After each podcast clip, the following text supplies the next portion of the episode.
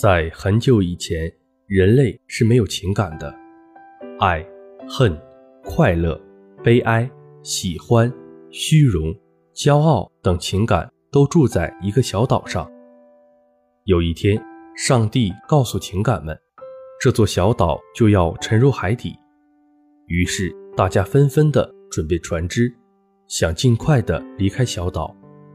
但是，唯独爱舍不得小岛，他坚持要等到最后。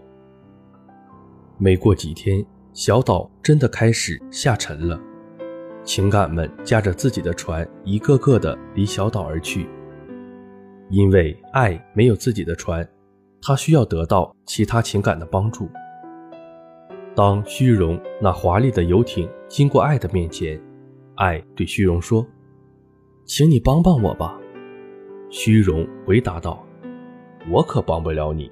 你看你浑身湿漉漉的，一定会弄脏我的船的。”这时，悲哀过来了，爱对他喊道：“悲哀，请带上我吧。”“哦，对不起，我只想一个人待着。”悲哀回答道。然后，爱又看见快乐开着快艇从远处飞快地行驶了过来。但是，快乐他太高兴了，以至于没有听到爱在叫他。此时的小岛已经完全沉入海里，只有爱静静地漂浮在海面上。这时，一个苍老的声音传来了：“来吧，孩子，我带你走。”然后，爱就被带上了陆地。可还没有等爱说一声道谢，老者就离他而去了。